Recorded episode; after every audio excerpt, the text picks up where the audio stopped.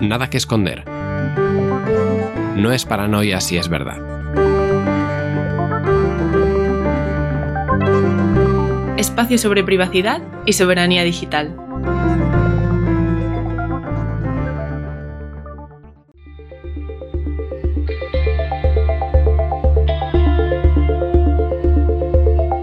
Hola, bienvenidos a Nada que Esconder. Este es el séptimo capítulo y será el último de la temporada. Efectivamente, de hecho va a ser un capítulo muy especial porque vamos a hablar de privacidad y lo que supone la privacidad. Además tenemos a una invitada, ¿verdad Santiago? Eso es, contaremos con Lorena Sánchez Chamorro en la sección principal para hablarnos precisamente de este tema, de qué es la privacidad y qué, qué estamos haciendo con ello. No os adelantamos más.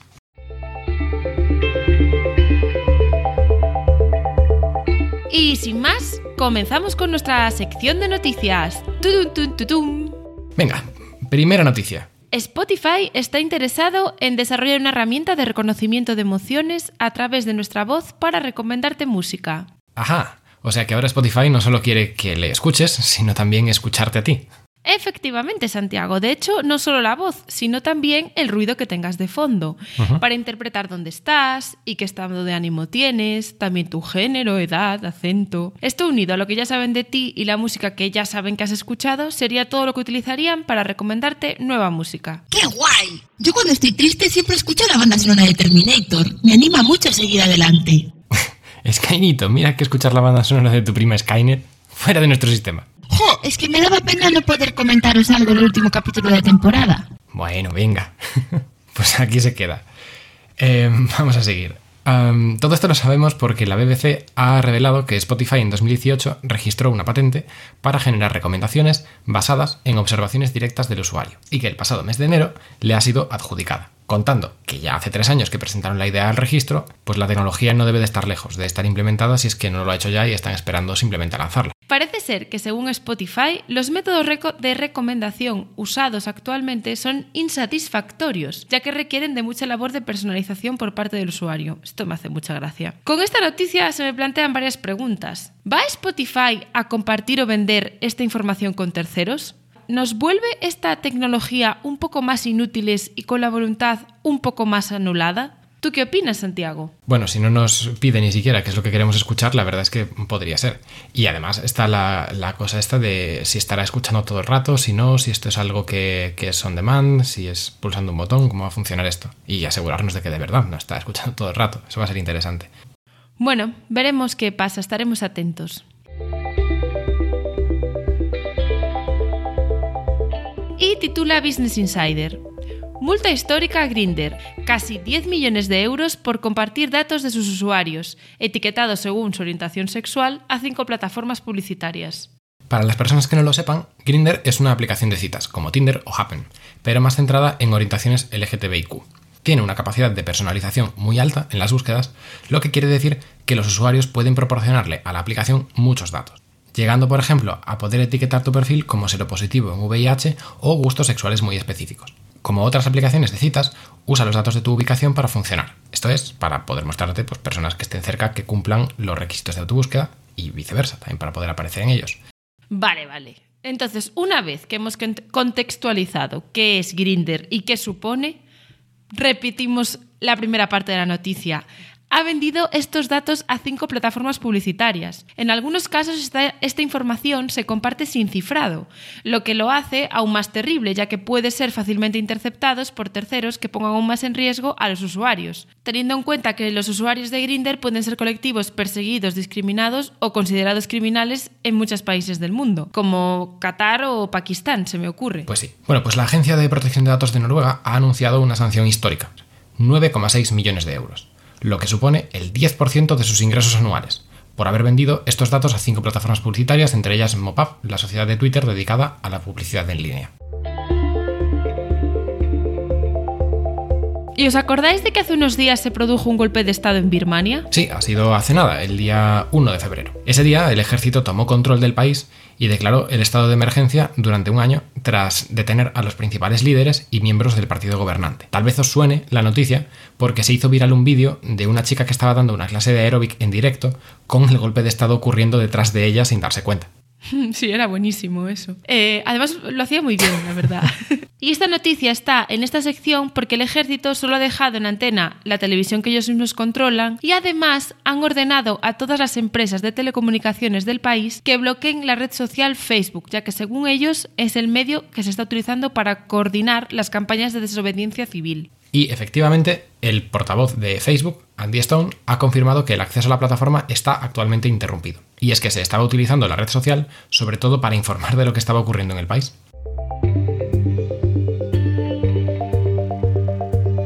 Hablamos ahora de un artículo de opinión del New York Times, en el que narra cómo reidentifican a personas concretas en el asalto del Capitolio de Estados Unidos. El artículo se titula They stormed the Capitol, they abstract them. O sea, asaltaron el Capitolio, sus apps les rastrearon. El artículo está muy bien narrado y a cualquiera que lea algo de inglés os lo recomendamos encarecidamente. Sí, habla de los problemas derivados de que estos datos existan, en primer lugar, pero también de cómo estos pueden ser imprecisos o no también a la hora de interpretarlos, y en general de lo chungo que te puedes encontrar que, con la información que tú mismo publicas en Internet. Por ejemplo, personas que se autoincriminan del delito por publicar cosas como Jessica Watkins diciendo en Parler, sí, hemos asaltado el Capitolio hoy, nos han gaseado a los nueve, nos hicimos paso hasta la rotonda y llegamos hasta el Senado. Esto pasaba también con el Black, Black Lives Matter, que la gente se hacía muchas fotos en las manifestaciones y demás fotos en las que no solo apareces tú, sino también aparecen los demás, con lo cual es tu privacidad y la de los demás la que estás vulnerando, que a lo mejor esto es, son varios delitos a la vez. Las fuerzas del orden, pero también otras corporaciones privadas, pueden tener acceso a estos datos. Las primeras para hacer cumplir la ley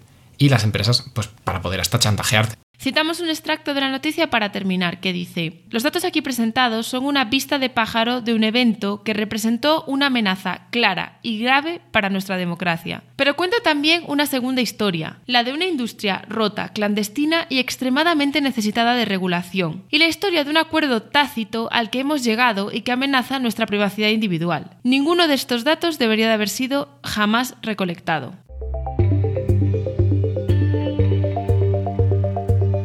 Y llegamos a la última noticia, la que nos dará paso a nuestra sección principal, y es que WhatsApp ha cambiado su política de privacidad y ha habido una huida masiva a Telegram y a Signal. Es indecente lo que me emociona esta noticia. Señores y señoras, a la gente le importa su privacidad. Bueno, Tranquilizándome un poco, os ponemos primero en contexto. ¿Cuál es el cambio real que ha ocurrido en la política de WhatsApp y cómo afecta a sus usuarios, Santiago? Pues el cambio principal es que la plataforma compartirá con Facebook, la empresa matriz, toda la información de sus usuarios. La entrada en vigor de estas nuevas condiciones ha sido tan controvertida que se ha retrasado hasta el 15 de mayo de este 2021. Recordemos que WhatsApp era una empresa independiente hasta 2014, que en el año en el que Facebook la compró por 19.000 millones de dólares y que se prometió que esto nunca iba a ocurrir, aunque lleva ocurriendo desde 2016, lo de que WhatsApp le pase cosas a Facebook. Técnicamente, cuando se compró, el fundador de, WhatsApp había dicho que esto nunca iba a ocurrir y en 2016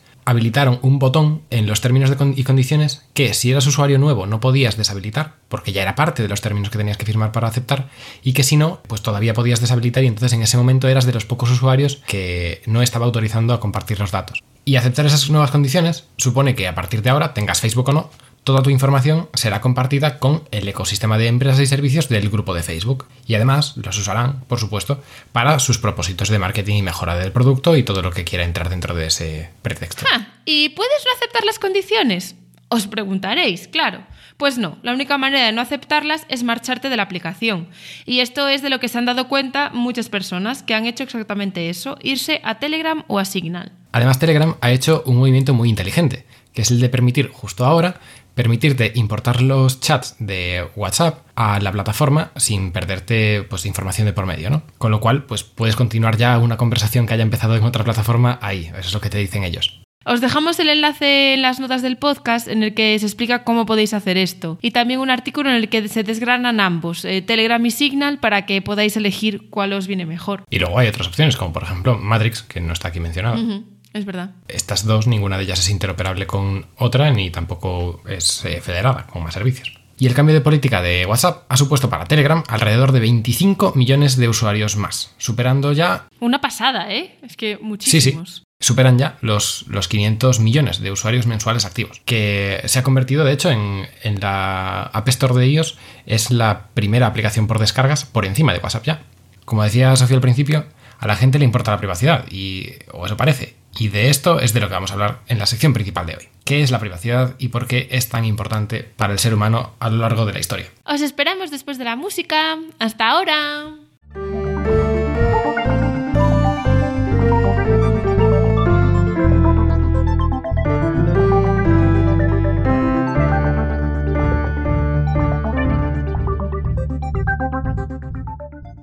Comenzamos nuestra sección principal retomando la noticia con la que acabamos de cerrar. Y es que creo que lo, lo, que ha pasado con WhatsApp y Facebook nos deja multitud de lecciones por el camino. La primera es recordar que las Big Tech rompen sus promesas. Bueno, como ya hizo Google con el Don't Be Evil, por ejemplo, ¿no? Y con los contratos de defensa, como el de Dragonfly. Bueno, no vamos a entrar ahí. No vamos a entrar ahí, que si no. Sí, exacto. O sea, y queda igual que WhatsApp hubiera dicho en 2014, cuando fue comprada, eh, que nunca iba a compartir los datos con Facebook, que en 2016, o sea, dos años después, ya rompió su promesa y lo empezó a hacer. La segunda lección es que los intereses de una gran empresa tecnológica no están siempre alineados con los de sus usuarios. ¡Qué sorpresa! Sí, los intereses de una empresa como esta son económicos. Cuando una empresa quiere obtener más rendimiento económico, encuentra la manera. Y si ese nuevo camino requiere eludir y romper sus promesas anteriores, pues se hace. Y se pasa por encima de la privacidad, y se pasa por encima de la sostenibilidad o de la ética. Bueno, y es que una cosa es eh, los valores, es que los valores no siempre están escritos en piedra, ¿no? Y una cosa es la forma de operar de las empresas, el camino elegido, y otra es el fin. Y quiero decir que normalmente una empresa grande suele tener un macro objetivo, una misión, que suele ser una frase a la que se simplifica el por qué está ahí, ¿no? Y a partir de ahí, pues todo vale que tenga sentido económico para llegar a eso. Por ejemplo, la frase que define Google como suya es la de organizar la información mundial y hacerla universalmente accesible y útil. O Tesla dice... Eso lo están, sí.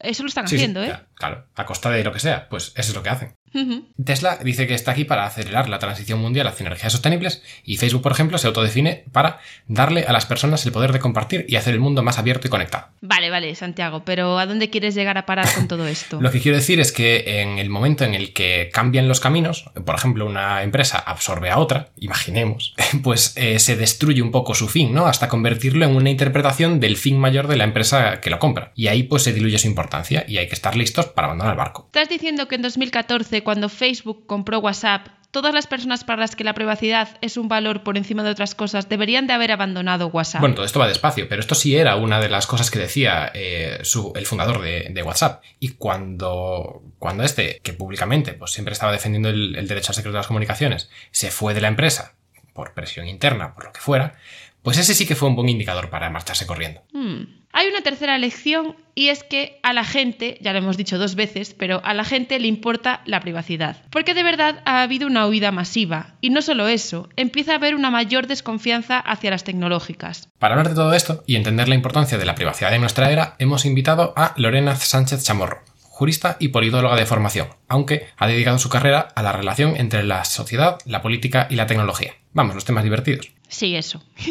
Lo iba a decir. Ahora trabaja por Europa, pero se ha dedicado a la consultoría de ciberseguridad y privacidad durante varios años. Es un híbrido sociotécnico y legal que colabora con diferentes organizaciones como la Internet Society, Interferencias o Policracia. En Twitter es Last Strawberry. Lo decimos porque la gente te tiene que seguir, Lorena. ¡Hola, Lorena!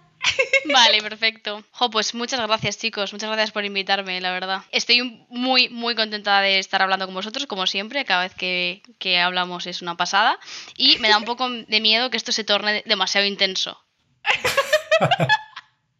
No, no, no corremos te ese riesgo. no sé. Corremos ese sí, sí. riesgo. No, y no se va a volver intenso. Va a ser genial, ya verás. De hecho, voy a, voy a lanzarte ahí de lleno la primera pregunta. ¿Qué es la privacidad, Lorena?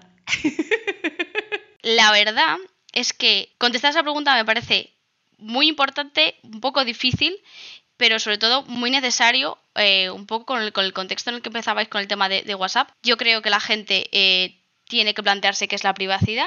Es necesario intentar pensar si la, la privacidad nos da valor, porque creo que hay una, um, no una desinformación, no quiero decir desinformación, pero hay mucha información muy confusa y uh -huh. hemos visto de hecho, no estoy muy de acuerdo contigo con una cosa que decías al principio, porque la gente se ha ido de WhatsApp sin saber por qué. Esa es mi teoría. Puede ser. Entonces, la, la gente se, sí que es cierto que eso am, subyace una cierta preocupación por algo que pasa con la privacidad y me han dicho que me vaya, me voy. Pero no está muy. Creo que la gente no tiene muy claro por qué se está saliendo de, de WhatsApp. Y no sé si os ha pasado a vosotros, pero yo he tenido un aluvión de gente en, en Telegram, por ejemplo, y en Signal, de contactos míos que de repente estaban ahí y que jamás en su vida me habían hablado de privacidad o los que jamás les había preocupado la privacidad. Oh, no, a mí, a mí lo que me ha pasado, Lorena, puede ser, no, a mí lo que me ha pasado es que gente me ha preguntado qué hacía. O sea, como ha subrogado su opinión a mi opinión.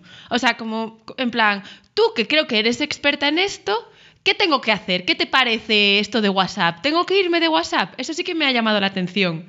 O sea, como esa subrogación de la opinión. Yo creo que sí que hay un poco de, de, mm, No me voy a leer los términos de qué es lo que cambia, pero si hay tanta gente que está en contra de este cambio, por algo será. Voy a hacerles caso. No sé hasta qué punto es no me voy a leer los términos, sino hasta qué punto no sé entender qué dicen estos términos y condiciones. No sé esto qué significa.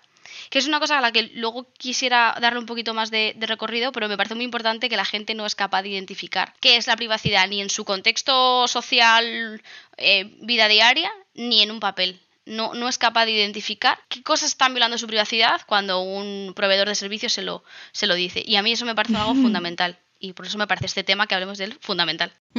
Pues rasquemos ahí. Entonces, ahora eh, respondo a tu pregunta. ¿Qué es la privacidad? Bueno, pues la privacidad se puede concebir desde diferentes puntos de vista, ¿no? Tenemos, mm, digamos que tiene como diferentes matices. Pues hay gente que se dedica más desde el punto de vista técnico a mirarlo desde el punto de vista de la confidencialidad, desde el punto de vista legal nos preguntamos qué necesitamos para proteger la privacidad o qué, mecanismos, eh, cuál es la, manera, la mejor manera de regularlo.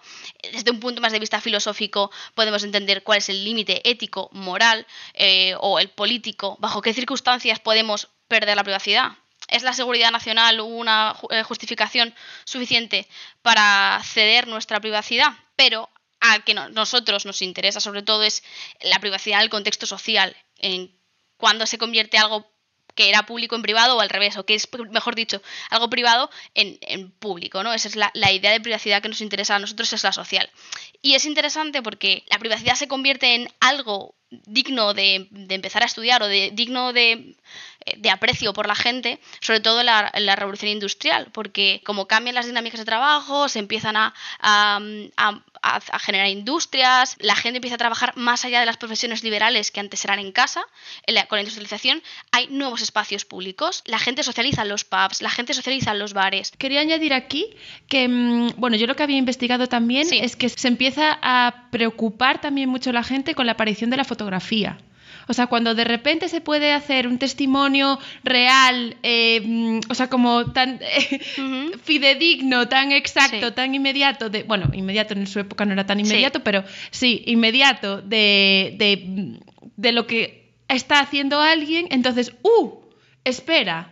¿Sabes? No, no solo mi privacidad, es como mi derecho al honor, mi todo, no todo es interpretable, ¿no? O sea, como que de repente dices, ¡uh! Hay una preocupación aquí. Sí, perdón, y continúa que te corté. Sí, no, no, al final es eso, al final es lo mismo, es en ese momento en el que algo que era privado o íntimo o dentro de tu esfera privada puede ser trasladado a lo público, ¿no? Igual el tema de los espacios públicos, pero igual con el tema de la fotografía.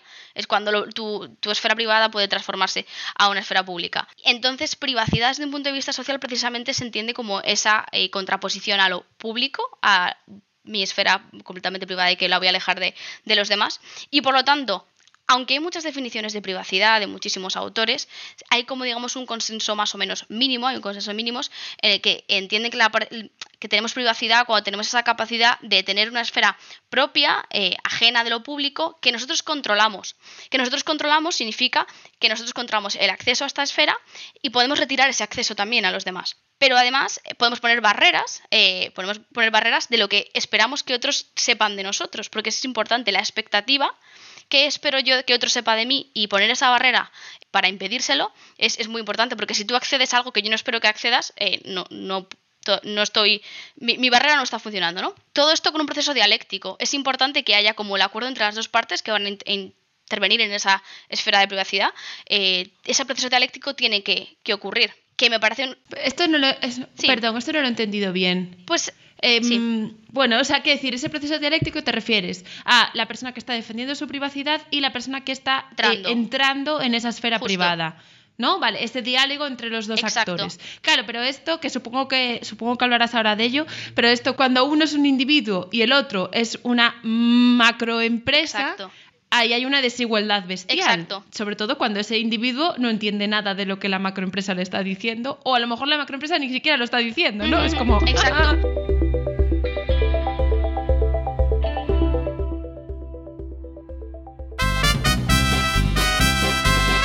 ¿Restaurantes en los que cocinan por ti? Muchos. ¿Restaurantes en los que puedes cocinar tú mismo? Solo uno. Restaurante Limonillos. Seduce tu paladar con el auténtico sabor de cocinar con calma. Limonillos, tu restaurante en el que cada comensal se cocina su propia comida. Estamos en la calle Usodia Libre número 7 y abrimos 24 horas porque nunca se sabe cuándo te puede apetecer cocinar un guiso. Ahora en Limonillos también podrás fregarte tus propios platos.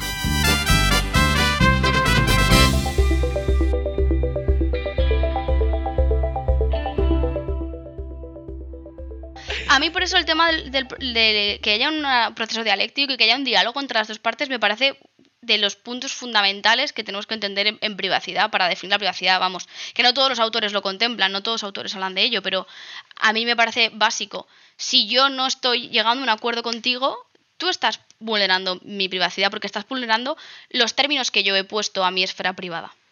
Y con las empresas nos está pasando esto.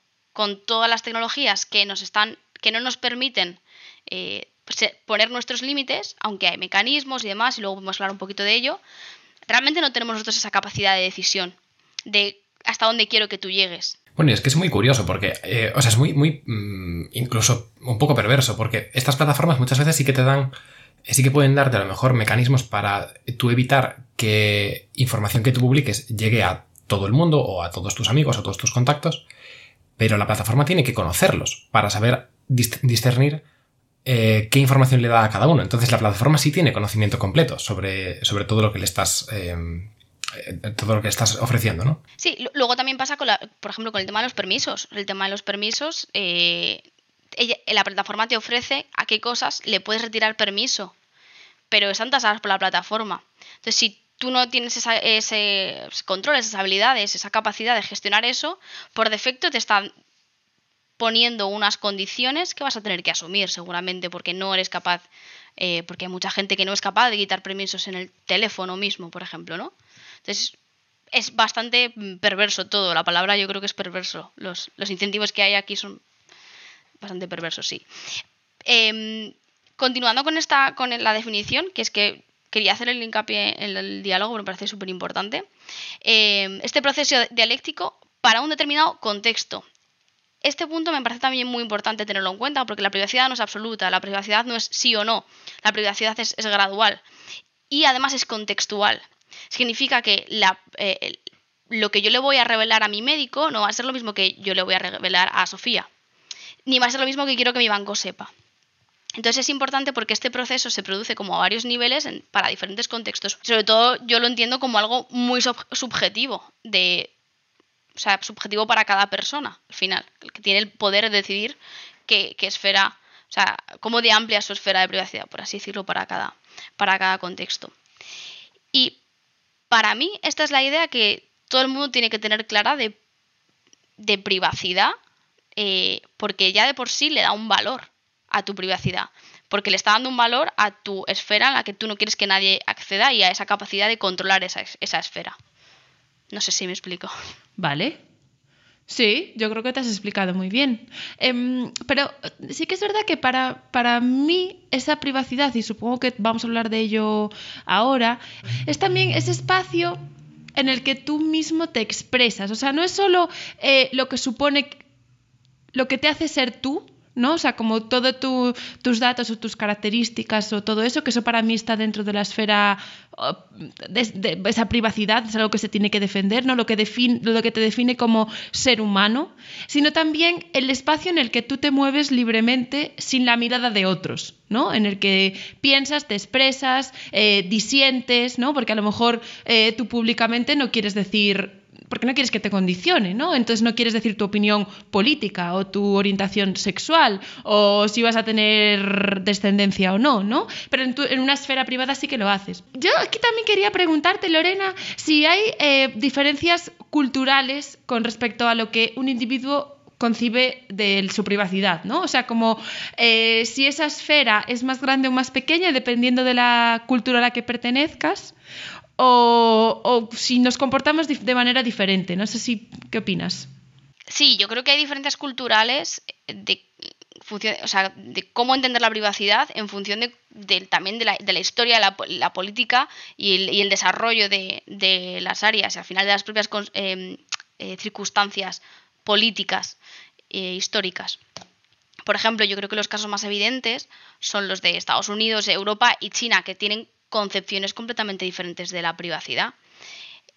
De hecho, en China, que eh, es un caso que deberíamos hablar bastante, o podemos poner algunos ejemplos, pues, pues muy eh, reseñable, como el interés general es el, interés del Estado, siempre la privacidad va a estar supeditada al interés general, que es el interés del Estado. Entonces, la privacidad no va a ser eh, un valor o una algo digno de valorar de, manera individual, porque primero está el interés del Estado, que es el interés general. Que yo creo que esto tiene mucho que ver con em, cuánto de individualista sea una sociedad, ¿no? Al final se ve no solo en China, sino también en Japón, cuando está por encima el bien común que, el bien individual. En general, por ejemplo, en Estados Unidos se prima mucho más al individuo, el éxito del individuo por encima de lo colectivo. De hecho, el estado de bienestar que tiene Estados Unidos es eh, ridículo, ¿no? O sea, eso se ve mucho en este tipo de mm, aproximaciones.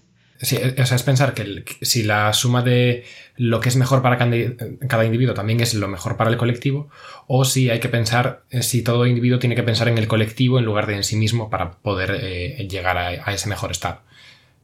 Son dos aproximaciones completamente diferentes y, claro, eh, difícilmente reconciliables como, como punto de pensamiento. Si hablamos de China, eh, es muy de reseñar el caso de los uigures, que es bueno esta minoría que son musulmanes, que se están, o sea, están siendo perseguidos a lo bestia por eh, el gobierno, ¿no? O sea, se están metiendo en campos de concentración y demás. Mm, bueno, y hay empresas que les hacen trabajar por encima de los límites legales, incluso, eh, bueno, eso, que, distintas compañías en el proceso de fabricación de dispositivos están utilizándolos como pues básicamente como una especie de esclavitud moderna. Dejaremos enlaces en las notas para que leáis sobre este tema porque es muy sangrante y, está ocurriendo eh, ahora, en 2021. No es algo de, los 60 o de los 50 o de más atrás, no, es algo de la actualidad. Entonces, mm, claro, con, todo este contexto mm, llega la cuestión de, vale, pues eh, tenemos muchas formas diferentes de, de, plantearnos derechos fundamentales. ¿Por qué si necesitamos privacidad? ¿Y qué tiene, o sea, por qué tiene que ir delante de otras cosas? ¿De qué tiene de qué tiene que ir delante también. Eh, la verdad es que creo que el por qué necesitamos privacidad es la pregunta que debería hacerse todo el mundo, ya no es solo a nivel colectivo, sino una, a nivel subjetivo y personal de por qué yo, mi privacidad, por qué mi privacidad vale la pena. Si yo no soy nadie y no tengo nada que esconder. Claro, Exacto, porque se ha creado un poco ese relato, ¿no? gracias a los intereses de las empresas se ha creado ese relato de, bueno, si no eres nadie, no tienes nada que esconder, no, has hecho nada malo, no tienes nada que esconder. Eh, maravilloso nombre que lleva este podcast, además. Pero realmente hay que hacerse esa pregunta a nivel subjetivo de por qué yo valgo la pena. Y principalmente es por dos, por dos razones.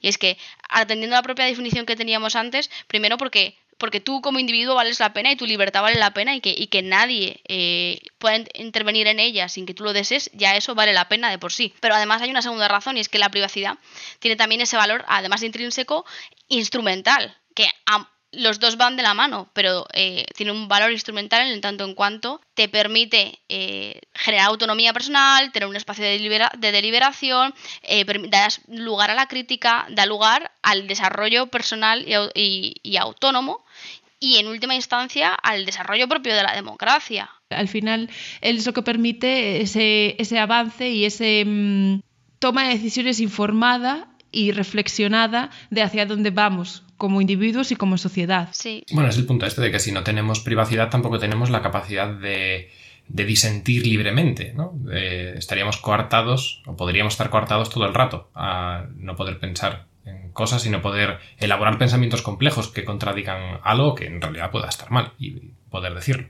Yo creo que aquí encajaría muy bien la frase de Snowden, que bueno, es una frase manidísima, ¿no? La, yo la he escuchado millones de veces, pero es que es exactamente esto, es eh, decir que no te preocupa la privacidad porque no tienes nada que ocultar, es como decir que no te preocupa la libertad de expresión porque no tienes nada que decir. Me parece mm, súper mega chapó esta frase. Que, precisamente creo que justamente ambos valores, la idea de instrumental y intrínseco van de la mano, porque tú no, no puedes desarrollar ese valor de la privacidad como instrumental para conseguir una deliberación, una democracia, sin considerarlo como valor. Y creo que todo esto se explica muy bien en, con la idea que tiene Carissa Belliz en, en, su, en su libro, en el, libro que ha publicado recientemente de, de Privacy Power, precisamente porque dice que, el, que la privacidad es una, una herramienta de poder que están usando las compañías tecnológicas y que es tu privacidad entonces realmente el que tienes el poder sobre eso eres tú, ¿no? Y si me dejan Sofía y Santiago, quería sacar un extracto porque me parecía algo muy clarificador, sobre todo porque es muy claro para gente que a lo mejor no son tan frikis como nosotros y que no están metidos en esto. Eh, dice así, tienes un cuerpo, instituciones públicas y privadas quieren saber más de él, quizá experimentar y aprender de otros cuerpos como el tuyo. Tienes una identidad, y los criminales quieren usarla para cometer crímenes en tu nombre y que pagues el pato. Tienes conexiones personales, eres un nodo en una red y eres el vecino de alguien o el abogado de alguien con el que pueden alcanzar a otros. Por eso, eh, las aplicaciones te piden acceso a tus contactos. Tienes una voz y todo tipo de agentes quieren usarla para que seas el portavoz en redes sociales. Tienes un voto y fuerzas nacionales y extranjeras quieren que votes al candidato que defenderá sus intereses. Como puedes ver, eres muy importante, eres una fuente de poder. Y esta frase, bueno, este extracto, o sea, yo cuando lo leí dije, es que este extracto resume todo, ya está. O sea, es buenísimo, es buenísimo. Ya podemos cerrar el podcast, ya está. Súper bueno, me, me, gusta, me gusta mucho, me parece que lo define genial. O sea, creo que es importante, lo resumo en una frase, eh, que la gente entienda que ellos no, que ellos no son el objetivo, el objetivo son gente como ellos y el objetivo es la más agregada de perfiles de, eh, para conocer conductas de personas como tú. No Lorena Sánchez, pero todas las personas de 27 años, de Madrid, de estos gustos y estas aficiones. Y eso es muy importante porque al final es la, forma de poder, la fuente de poder que, un poco define Caris ahí en su libro. Claro, es que estaba yo pensando que en realidad no es que el interés seas tú ni gente como tú, es conocer cómo eres tú y cómo es gente como tú para cambiar como eres. ¿O no? No estoy tan de acuerdo. O sea, el, interés, al final una, empresa no tiene el interés de, de cambiarte porque no le importas. Pero... Está bien. Pero sí que en última instancia puede hacerlo en si le beneficia, es decir, por interés económico, un poco lo que hablabais antes de los valores, ¿no? Eh, sorpresa, la empresa no, sus valores no eres tú, es claro, pero el lucro, ¿no? No es porque sea el interés de cambiarte directamente, pero sí que puede querer cambiar tu opinión sobre cosas e intentar encontrar cuál es la mejor forma de cambiar tu opinión sobre cosas. ¿Ibas a decir algo, Sofía? Creo, o sea, estoy un poco de acuerdo con ambos. Em, no sé si tanto cambiarte, que yo también creo que sí que quieren cambiarte, pero, o sea, desde mi punto de vista, el interés es explotar ciertas cosas tuyas. O sea, si tú tienes, si tú tiendes un poco hacia un sentido em, o tiendes un poco hacia un gusto, lo que quieren, o sea, lo que, lo que quieren es acceder a eso. ¿No? Entonces, al final, eh, mm, a ver, ya sé que esto lo hemos hablado 40.000 veces, pero lo que pasó con la campaña de Trump, Cambridge Analytica y demás. O sea, ¿hasta qué punto no hay, no, en ese caso no hubo un interés por explotar las inquietudes de ciertas personas, mostrándole esas, como esos anuncios tan perfilados para ellos, ¿no? O sea, al final, a lo mejor tú no ibas a ir a votar, pero te ponen, no sé, o la, campaña esta que hizo Facebook también, no solo la de Cambridge Analytica, que te dicen, no sé quién ha ido a votar, y entonces, tú dices, hmm, Tendré que ir a votar. Y eso solo se lo muestro a las personas que me interesa que vayan. ¿No? Al final ahí sí que hay un, un no sé si hacerte que te pases de derechas a izquierdas o de izquierdas a derechas, pero sí que tomes una decisión consciente y salgas a la calle a votar o hagas un clic para comprar algo, ¿no? O sea que al final eh, eh, mm, no te quizás no te cambian como persona, no cambian los fundamentos que te hacen ser como eres, pero sí que te acabas haciendo cosas que quizás no harías en otro contexto. Sí, sí, completamente de acuerdo. O sea, solo por matizarlo, porque quizá me he explicado mal, eh, evidentemente esas campañas tienen un, interés, eh, y es el interés de comprar esto, comprar lo otro, votar uno o votar lo otro. Pero no quería que se quedase en el imaginario colectivo la idea de que nos quieren manipular porque nos quieren manipular como, concepto, ¿no? No, claro, sí, sí. No, sí, porque suena un poco conspiranoico. Me parece que para poder entender em, más eh, visualmente lo que estamos diciendo de por qué es eh, importante o por qué necesitamos privacidad, hay que poner ejemplos concretos, ¿no? Eh, ¿qué, pasa con Spotify, Lorena? Spotify eh, básicamente es un, ejemplo de sistemas de recomendaciones que utilizan todos los datos que tienen y más para, en este caso no manipularte, pero para, para explotar su negocio, que es el de, el de enseñarte música, bueno, el de que escuches música, básicamente.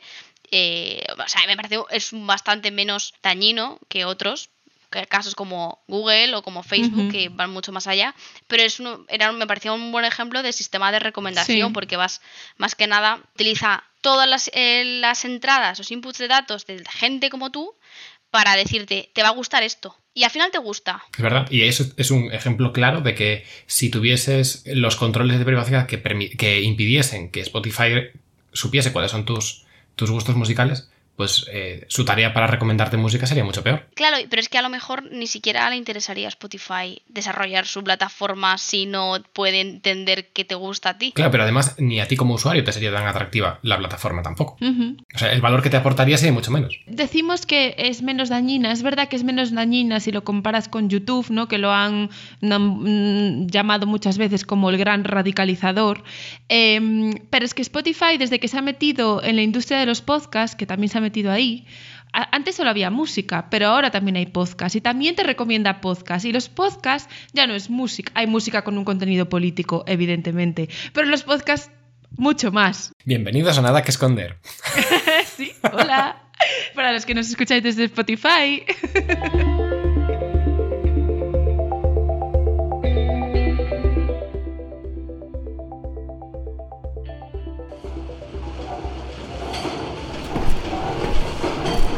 Tengo que hablar con Lena de ese libro. ¿Qué puede pasar? ¿Que me mande a psicoanalizar? Bueno, tendré que correr el riesgo, ¿no? Reina, necesitamos el manifiesto de carga de este envío. Vale. Ya está, es mi oportunidad para hablar con Lena. ¿Se puede? Adelante, Raíña. Buenas tardes, Lena.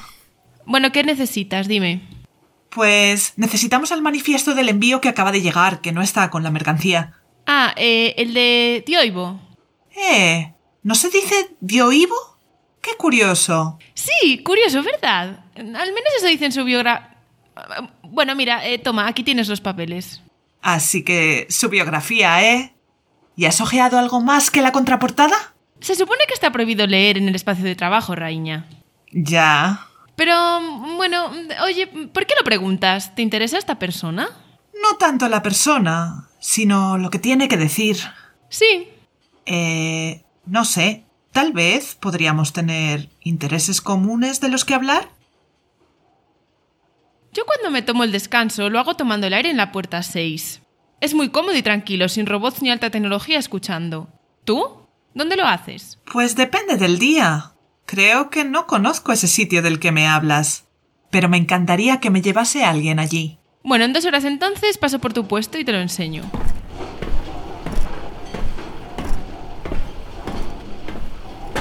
Oye, Raíña, nada de lo que digas aquí fuera sale de aquí, ¿vale? ¿Puedo confiar en ti? Sí. ¿Puedo decir yo lo mismo? Claro. Hablemos. ¿Qué te pasa por la cabeza?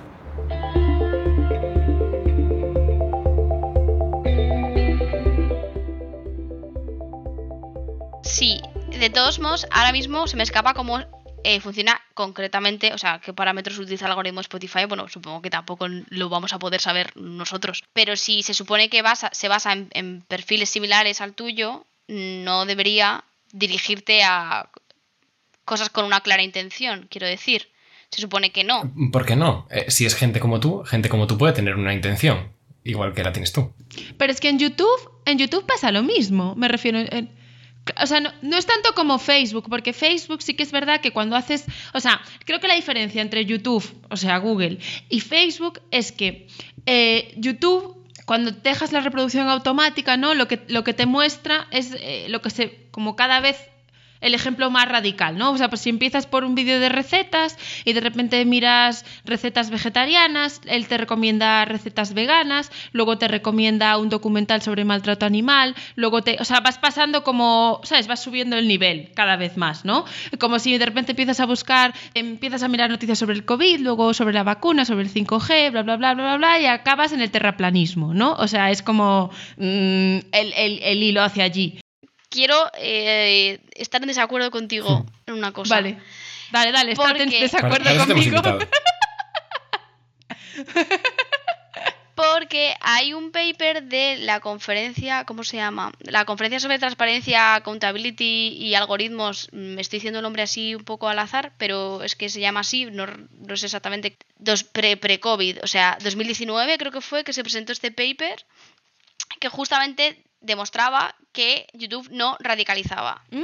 A ver, a Solo ver. radicalizaba si estaba si ella era radical. Vale. Que tendía, eh, eh, hacía análisis de, os lo paso, lo busco, lo busco el paper y Y lo pegamos en las notas. Y están Sí, en sí, las sí, notas. sí. Eso es muy buena idea. que no que si tú no eras radical no te iba a enseñar, no te tendía a la radicalización. Vale. Y lo que miraba era sobre todo vídeos de contenido político y tal. O sea, no te sé decir si aplicaría lo mismo a vegetarianismo, veganismo, maltrato animal. Lo que quiere decir aquí, ¿no, ¿no crees que todo el mundo tiende a radicalizarse? O sea, me refiero que es una característica del ser humano, que nos va a la marcha. O sea, y eso es así. Yo creo que hay una parte de que nos dan rabia cosas. Eso sí. Cosas con las que no estamos de acuerdo nos dan rabia. Y cuanto más chocantes sean, más posible es que nos quejemos. Yo, lo que quería decir es de- del tema de cómo funciona el algoritmo de YouTube. mm, De lo que sabemos cómo funciona el algoritmo de YouTube, es que una de las cosas que premia es el que estés la mayor cantidad de tiempo posible viendo vídeos, pero también que interactúes con la plataforma. Entonces, el contenido que es eh, pues contenido de calidad normalmente es más aburrido, es menos o no es que sea más aburrido, pero tiene menos capacidad de interacción que el contenido con el que estás en desacuerdo, porque lo vas a comentar o lo vas a te, vas a quejar de él de alguna forma, ¿no? Y ahí es más fácil que te enseñe más contenido con el que puedes interactuar por ese lado. Yo ahí necesito que me hagas un, un matiz porque eh, no sé cuando hablas del algoritmo funciona para tal o para cual. eh, creo que tenemos que tener en cuenta que estas plataformas, sobre todo, se, son. Es que voy a hacer una traducción muy extraña. eh, son como se llaman como plataformas de dos lados, ¿no? Porque al final lo que, lo que a lo que se dirigen en- es a dos mercados diferentes. Ya sea Spotify, ya sea YouTube, ya sea cualquiera. Que es primero la de los creadores de contenido, por ejemplo, por un lado, y la de los usuarios por otro. Entonces, cómo funcionan las cosas es muy diferente para unos y para otros. Y los efectos y las intenciones son muy diferentes para unos y para otros. Entonces, em, creo que cuando hablamos de los algoritmos y de cómo nos tratan, siempre hay que tener un poco eh, esa idea en mente, porque de hecho ha salido hace, hace un par de días, no sé si conocéis a un youtuber famoso en España que se llama CD Ciencia, que contaba que se ha ido de YouTube porque ha hecho un experimento y se ha dado cuenta de que el algoritmo estaba siendo tan aleatorio que estaba que no ganaba dinero ya, que no podía vivir. Entonces, el impacto que tiene el algoritmo para un público y para otro es muy diferente. Que sí, por supuesto, que yo solo veo muchísimo, además, no solo en YouTube, sino en, en Facebook y, o sea, en Facebook y en Instagram. O sea, es como muy exagerado la diferencia. Y mm, quiero decir, cómo funciona para empresas cuando quieren contratar los servicios de Facebook para anunciar cosas y cómo funciona para un usuario final, que es que, es que para mí el cliente de Facebook nunca es el usuario. O sea, no nos equivoquemos. El cliente de Facebook son las empresas, el cliente de Instagram son las empresas que compran para hacer campañas de marketing, anuncios y demás. O sea, nosotros, eh, y ya sé que voy a decirlo y ya lo estáis esperando, nosotros somos el producto que se le vende a las empresas. Es que, es que odio esa frase. Odio, odio esa frase. Las- nuestra atención lo es, en el caso. Ya lo sé, pero ya sé que lo odias, Lorena, y ya te estaba viendo la cara de que lo iba a decir, pero lo que Facebook le vende a las empresas es el acceso a nosotros. Sí. Yo lo digo en ese sentido.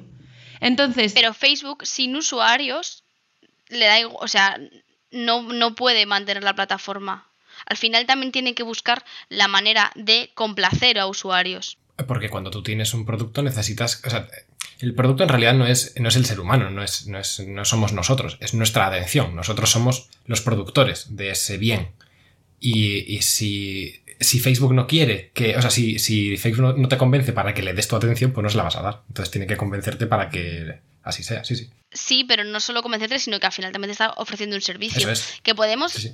Debatir sobre si el servicio es, te gusta más o menos, si es más ético o menos, eh, pero al final un servicio te ofrece. Que luego hay un montón de debate y podríamos hacer otro podcast entero hablando sobre el tema de la adicción, de los mecanismos internos de las plataformas, etcétera, etcétera, y ahí estamos de acuerdo. Pero que las plataformas también buscan eh, ofrecer un producto al, al usuario, bueno, o sea, me parece obvio, o sea, creo que estoy diciendo una obviedad. Entonces, es que no me gusta la, visión tan crítica que siempre se tiene con el tema de la tecnología. Yo soy muy reacia, y a lo mejor es impopular lo que voy a decir, soy muy reacia a esa visión tan pesimista de estamos vigilados, todo mal. Todo mal, olvídate, ya está, apaga todo. No estoy muy de acuerdo con esa visión tan pesimista, porque creo que creo que eso es lo fácil, decir todo mal, Google abajo, Facebook abajo y todo mal. Y lo difícil es realmente construir. Y lo difícil es realmente eh, construir un modelo de gobernanza con actores diferentes que puedan eh, fomentar la innovación protegiendo a las personas. Eso es lo difícil. Eso es lo complicado. Pero se puede hacer.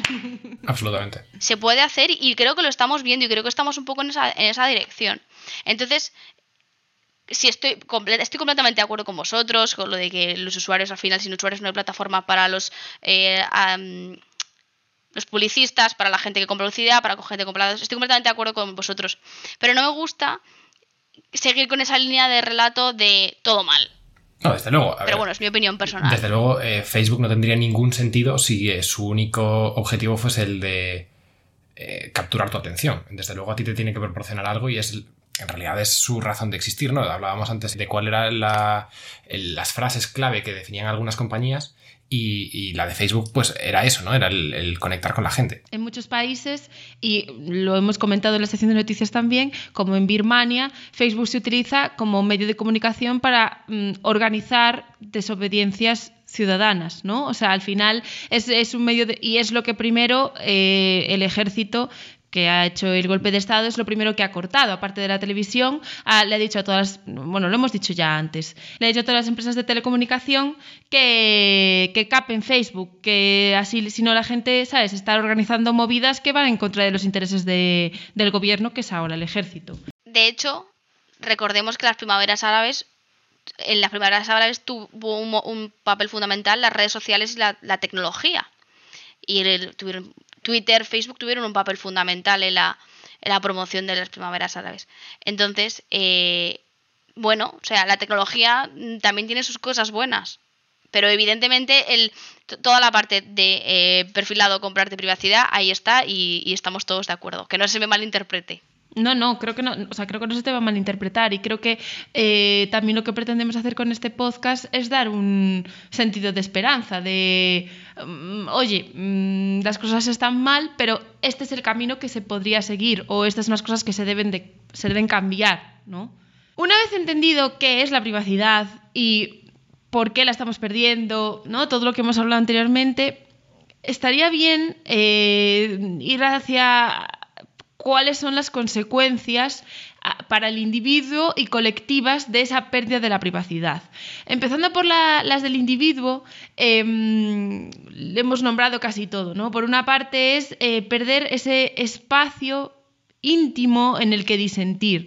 De esto habla mucho Glenn Greenwald, que es el, el periodista que junto con Snowden para The Guardian desveló toda la trama allá por 2013, ¿no? Bueno, toda la trama, para quien haya estado viviendo en una cueva, pues toda la trama de, espionaje de la NSA sobre, sobre americanos y sobre el resto del mundo. La trama, o sea, mm, para, sí, exacto, para los que no, no lo sepáis, Snowden trabajaba para la NSA y nos desveló que la NSA es la Agencia Nacional de Seguridad de Estados Unidos, eh, estaba espiándonos a todos, a, los estadounidenses, a los políticos estadounidenses, pero también a otros países y otros políticos del resto de, países, entre ellos Europa, por supuesto.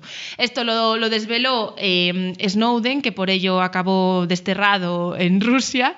Eh, no, desterrado, vamos, ha pedido asilo político porque no puede volver a Estados Unidos. Y Glenn Greenwald es la persona estaba trabajando en ese momento para The Guardian, que es el periódico que publicó todos estos datos. Mm, Greenwald, podéis buscar vídeos suyos, es muy interesante porque él habla mucho del tema de yo no tengo nada que esconder. De hecho, tiene un vídeo en el que dice, ¿no? Si no tienes nada que esconder, dame tus contraseñas de todo, de tu email, de tus redes sociales y déjame hacer lo que yo quiera con esa información, ¿no? Si de verdad no tienes nada que esconder, déjame acceder a eso. Y dice que nunca nadie le ha dejado acceder, ¿no? O sea, que todo el mundo al final tiene cierta sensibilidad hacia ello. Em, otra de las consecuencias es la de mm, la manipulación de nuestro comportamiento. Eh, o la de cómo nos dirigen hacia aquello que seremos más propensos de, a comprar o a votar o demás, ¿no? Y, luego Lorena nos comentaba otra que es, eh, cuéntala tú, la imposibilidad. La imposibilidad de identificar cuándo estamos perdiendo privacidad. A mí esto es una de las cosas que me parecen más importantes porque eh, como estas tecnologías son ubicuas, no sabemos cuándo estamos perdiendo privacidad. Tenemos un montón de rastreadores en el teléfono, en eh, técnicas, como decía antes Santiago, fingerprinting, eh, cookies y demás.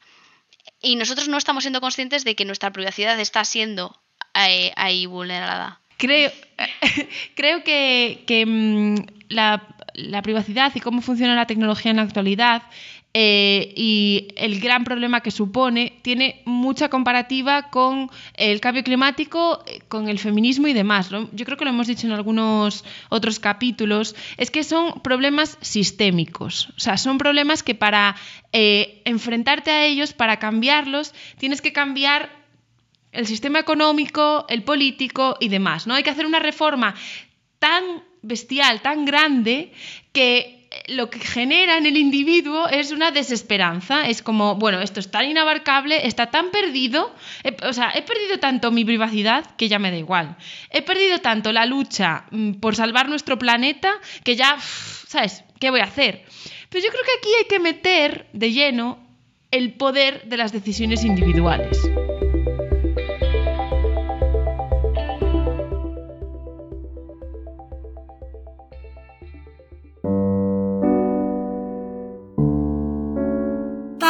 Papi, cuéntame otra vez la historia de los robots abeja.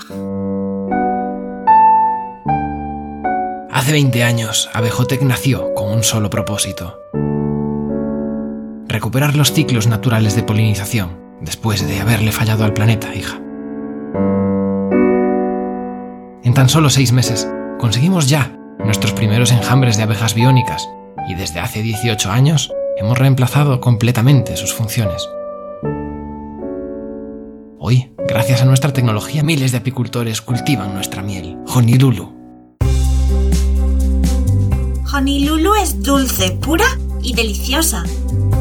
Papi, es mi miel favorita. Abejotec, reingeniería de la naturaleza.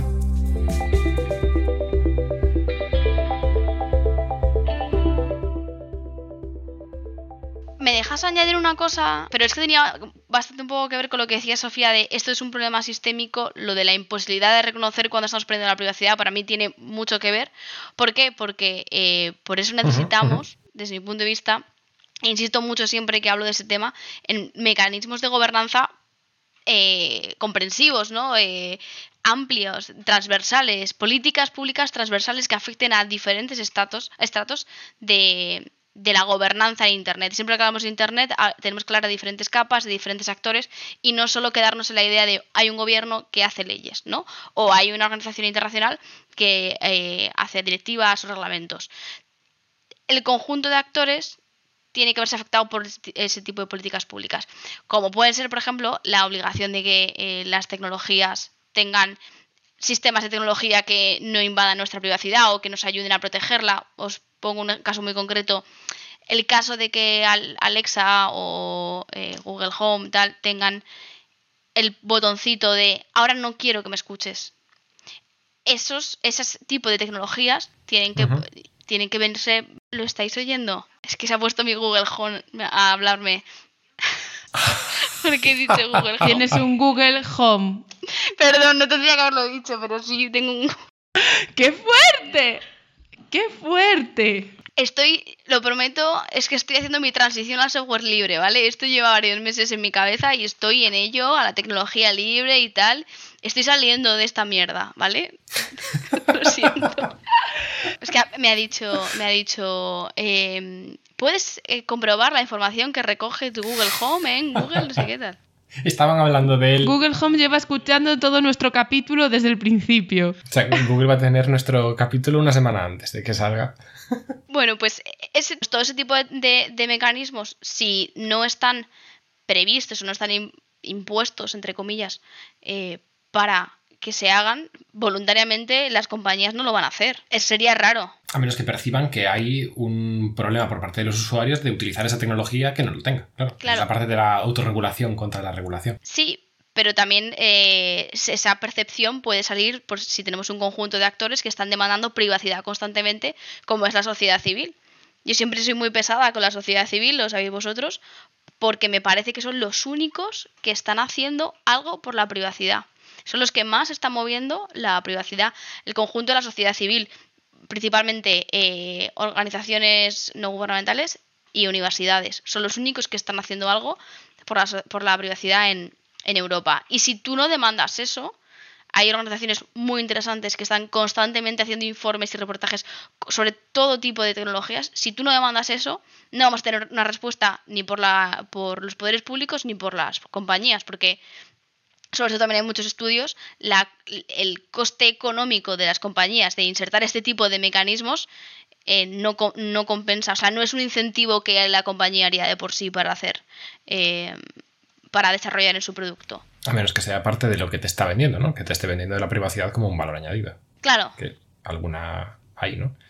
Em, sí. De hecho, por ejemplo, en, a nivel software libre sí que, sí que tenemos eh, un asistente virtual que se llama Minecraft, que todavía, no sé si, o sea, ya ha salido un crowdfunding sobre él y, ahora están con, otro. Claro, está más limitado porque a nivel presupuestario pues nada tiene que ver con los gigantes tecnológicos, pero, pero que sí que comparativamente pues el, tipo de alternativas que ofrece pues eh, son, son más razonables respecto a la privacidad. Y luego otra consecuencia que me parece muy interesante sobre como una consecuencia de perder la privacidad es eh, no reconocer cuando perdemos la privacidad puede estar muy ligado a desigualdades preexistentes. Y a mí eso me parece un problema muy importante que no se suele tener en cuenta cuando hacemos políticas públicas en tecnología. Y por eso creo que no son necesarias las políticas públicas transversales y más eh, comprensivas y eh, en temas de tecnología, porque reconocer, eh, manejarse en el entorno digital, reconocer sistemas, saber utilizarlos, está mm, muy ligado a las habilidades digitales y las habilidades digitales están muy ligadas al eh, desarrollo económico de tu familia, al entorno familiar en el que has vivido, al nivel educativo, al entorno en el que te has criado. Entonces, lo que podemos ver es que grupos que son vulnerables vayan a ser siempre más propensos a eh, no saber utilizar ese tipo de mecanismos eh, de gestión de privacidad, como puede ser cualquiera de los que nos ofrecen los dispositivos, pues desde los botoncitos de Alexa hasta los propios mecanismos de cookies para rechazar las cookies. Y entonces podemos ver eh, como, como un potencial resultado que siempre sea la gente más vulnerable la que vea su privacidad más vulnerada también. Escuchando a, a, Lorena, empiezo a pensar, ¿no? cuando ella empieza a hablar de políticas públicas, empiezo a pensar en las consecuencias que tiene la pérdida de privacidad a nivel colectivo, pero que repercuten a nivel individual, ¿no? Como ese doble efecto. Uno muy claro es eh, el que se llama el, chilling effect, el efecto escalofriante. Esto eh, fue muy llamativo, eh, o sea, digamos que el ejemplo más llamativo que tenemos es el que ocurrió a partir de lo que hemos nombrado antes de, en 2013. ¿no? El, efecto escalofriante es el que tiene que ver con la autocensura, es el que tiene que ver con el apagar la disidencia. Cuando hay algo eh, que, te dice globalmente, oye, que si te pronuncias públicamente eh, tu opinión o tu orientación o lo que sea, quizás tiene consecuencias para ti. ¿Qué hace? Hace que mmm, tú de repente digas, uy, pues quizás no voy a decir lo que pienso, ¿no? Es decir, que cuando te acercas mucho a, a la fuente de calor, te das cuenta de que empieza a quemar. Que desde lejos puedes, eh, puede parecerte que hablar de privacidad no tiene ningún problema, pero te empiezas a acercar a personas que están afectadas por ello, que ves que están siendo perseguidas por las fuerzas del orden, que ves que las personas con las que están hablando empiezan a estar perseguidas, y te preguntas si tú también lo vas a estar. Y a lo mejor dejas de empezar a hablar sobre ello. Y esto es lo que pasó, ¿no? Eh, Sofía. Sí, en 2013, con todo lo de Snowden y, al, y, cuando se publicó que efectivamente la NSA estaba espiando a todo el mundo, se produjo un como una un silencio por parte de todos los periodistas eh, americanos, ¿no? Americanos y a nivel mundial. De repente la gente dejó de hablar de temas tan candentes, ¿no? O sea, dejaron de pronunciarse políticamente. Eh, y esto, claro, ¿cuáles son las consecuencias de que públicamente no haya una crítica al, a lo establecido?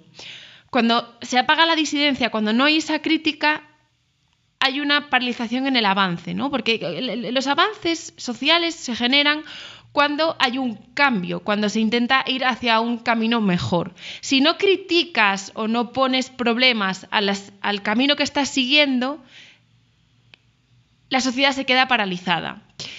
Pero yo creo que saber esto hace que creamos más en el poder individual, ¿no? Cuando entiendes que tu voz dentro de un conjunto tiene sentido, entonces empiezas a alzarla de nuevo. Yo iba a poner el ejemplo de lo que ha ocurrido con GameStop. Eh, quizás no veáis la conexión directa, yo la veo muy clara. Y quizás lo que ha ocurrido tampoco sea genial, ¿no? No, tengo, no tengo una opinión al respecto de si es bueno o malo lo que ha ocurrido con GameStop. Lo que sí que creo es que ejemplifica de lleno el poder de las, del conjunto, el poder de la masa.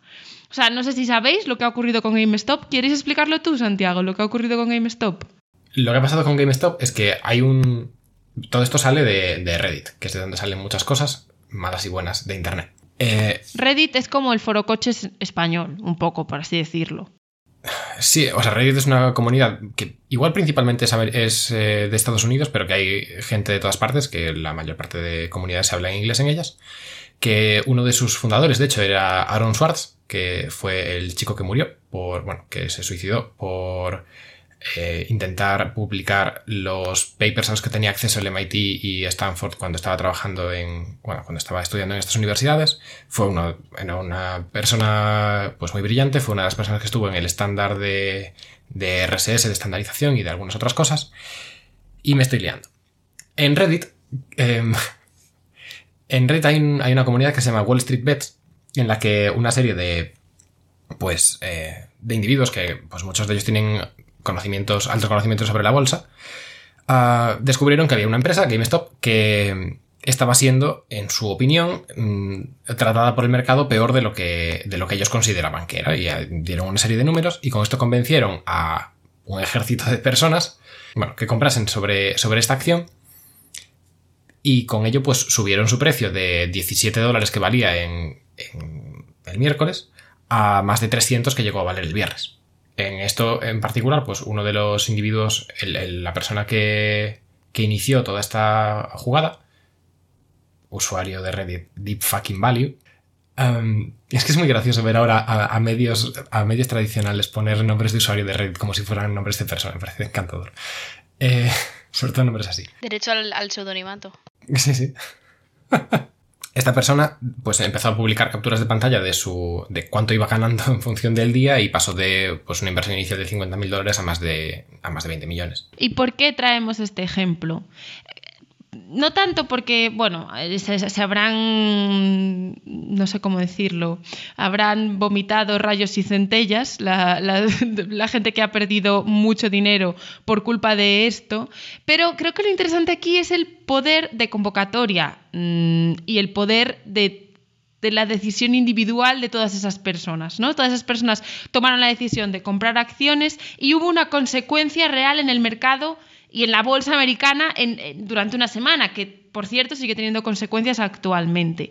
Entonces, cuando tomas ciertas decisiones individuales y se agregan a otras, cogen fuerza.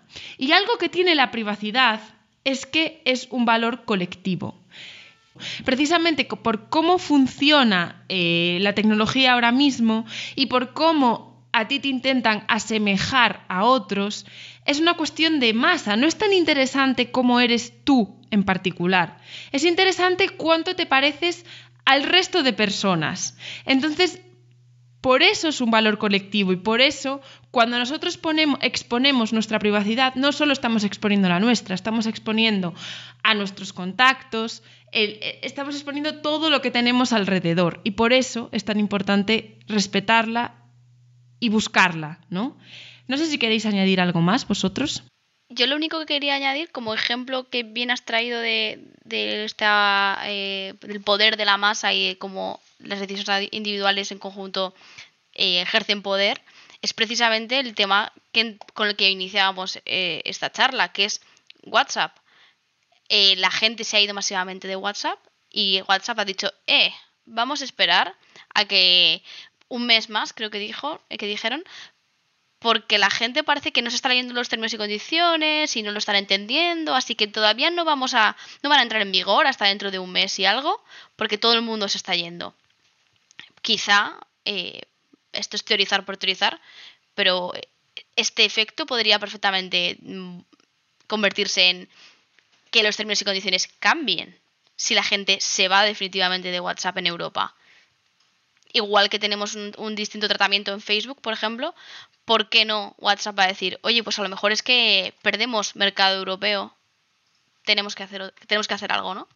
Creo que este broche final que le ha, que le ha dado Lorena queda genial. Eh, creo que hace entender muy bien todo esto.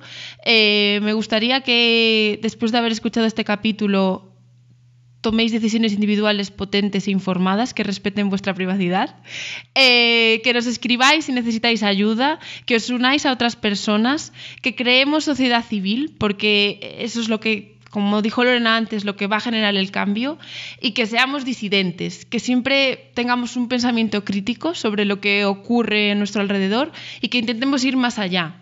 Ha sido un placer hablar contigo, Lorena. Eh, nos encantaría que volvieras. Siempre decimos lo mismo porque nos encanta hablar con la gente que viene, pero especialmente, Lorena, me ha gustado hablar contigo. Simplemente muchísimas gracias eh, a, a, por invitarme a los tres, porque siempre es un placer hablar con vosotros, ya lo sabéis. O sea que yo encantada de volver. Si algún día queréis que me vuelva a poner intensa, me llamáis otra vez y no pasa nada. Muchísimas gracias. Hasta pronto.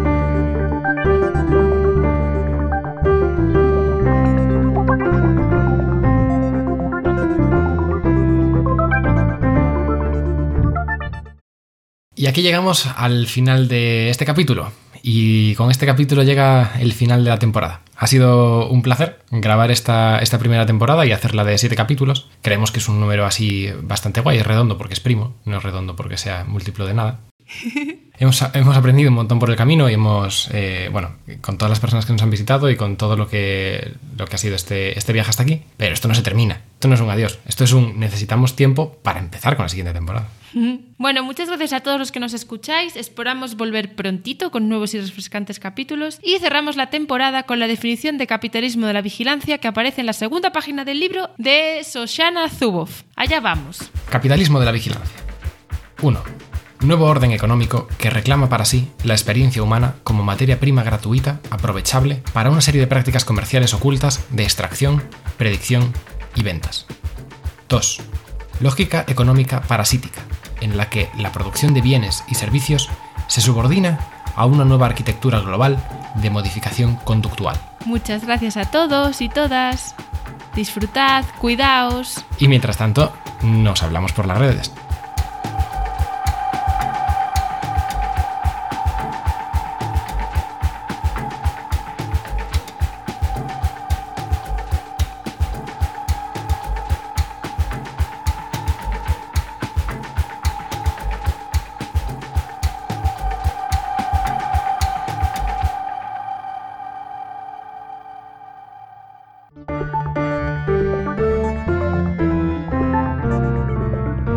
Habéis llegado hasta aquí, muchas gracias por escucharnos. Esto ha sido Nada que Esconder. Espacio sobre privacidad y soberanía digital. Puedes encontrar todos los capítulos en iVoox, Spotify y en blog.lluvia.io, donde también encontrarás las notas que acompañan a este programa y los detalles de la licencia y atribuciones del contenido utilizado. Envíanos comentarios a través de Twitter en lluvia-bajo o por email. Ahora en Limonillos también podrás fregarte Nos tus escuchamos en el siguiente capítulo. Hasta la próxima. Honilulu, Honilulu, hostia. Me pasa que tienes Hasta un culo que es queda muy sexy, ¿no? Nada de lo que hagamos aquí sale de aquí.